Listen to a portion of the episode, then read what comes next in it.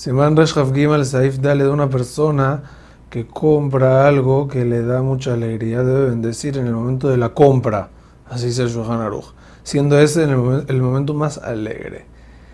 Por ejemplo, y si era una ropa, al vestirla por primera vez, tiene que decir,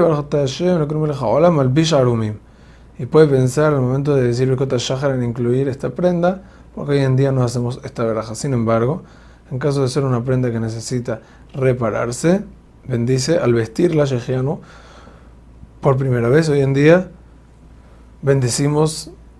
en el momento que vestimos la prenda y no en el momento de la compra. Hazak